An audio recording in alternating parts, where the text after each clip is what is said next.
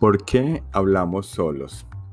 Así es, tú y yo siempre en algún momento de nuestras vidas hablamos solos, tenemos conversaciones y nuestros pensamientos no simplemente se quedan en nuestra mente, sino que los pronunciamos y los decimos.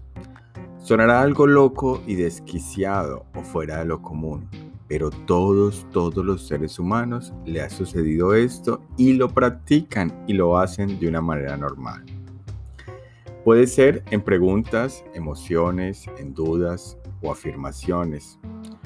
¿Por qué he dejado las llaves? ¿Por qué estoy tan despistado? ¿Qué estaba pensando? Yo sé mucho de esto y muchas formas en las cuales nos decimos donde nadie nos escuche o cuando estamos solos, este tipo de oraciones, palabras en las cuales externamos esos pensamientos. Ahora bien, según el estudio, confirma que es totalmente diferente cuando sale de nuestra boca o lo pensamos. Tiene un contexto y efecto diferente. Entonces, hay un tema muy especial y es que todos tenemos un miedo que nos vean hablando solos pues en alguna ocasión o momento nos descubrió o sucedió que nos impactó y en la sociedad se califica que el que habla solo está, ya sabes. Lo que dices, pues, es de que todos tenemos como una creencia de que está mal, pero según los médicos se considera que debe tener una balanza en la cual podemos hablar solos todo el día o podemos hablarlo, solo habrá una conducta diferente, pero si balanceas el hablar y el pensar, será perfecto para tu salud.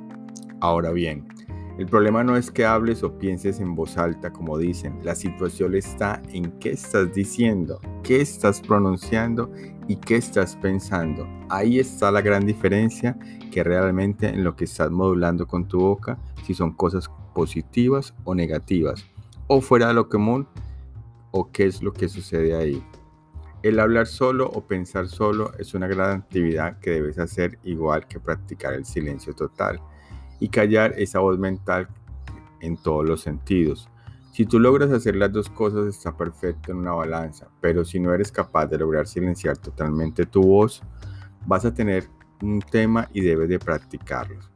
Entonces, Puedes practicarlo 5 o 10 minutos al día, se recomienda en meditación o yoga.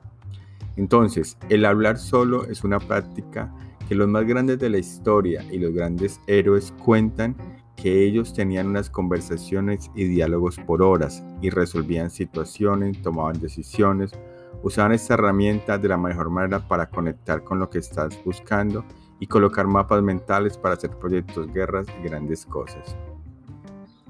El hablar solo se considera también que puede ser tu mejor coach, terapeuta y el mejor y el más inteligente opción para resolver todo en tu vida, para lograr todas tus metas, tomar las mejores decisiones y conquistar todo eso que tu corazón desea. Al final del estudio demuestra que si nosotros usamos este gran poder que tenemos y esta magia con que fuimos dotados, no necesitamos buscar nada en lo exterior, ni tanta afirmaciones, ni personas, ni cosas. Simplemente tener una conversación consciente y presente y de qué manera positiva con nosotros mismos para tomar ese camino.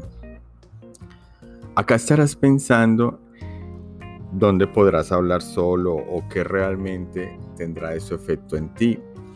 Y será muy raro encontrar este silencio, encontrar este momento donde lo puedas practicar. Por eso nosotros en el club de las 5 de la mañana utilizamos la mañana como el mejor momento para poder conversar, poder estar, poder conectar con nuestro silencio interior y poder hacer muchas cosas.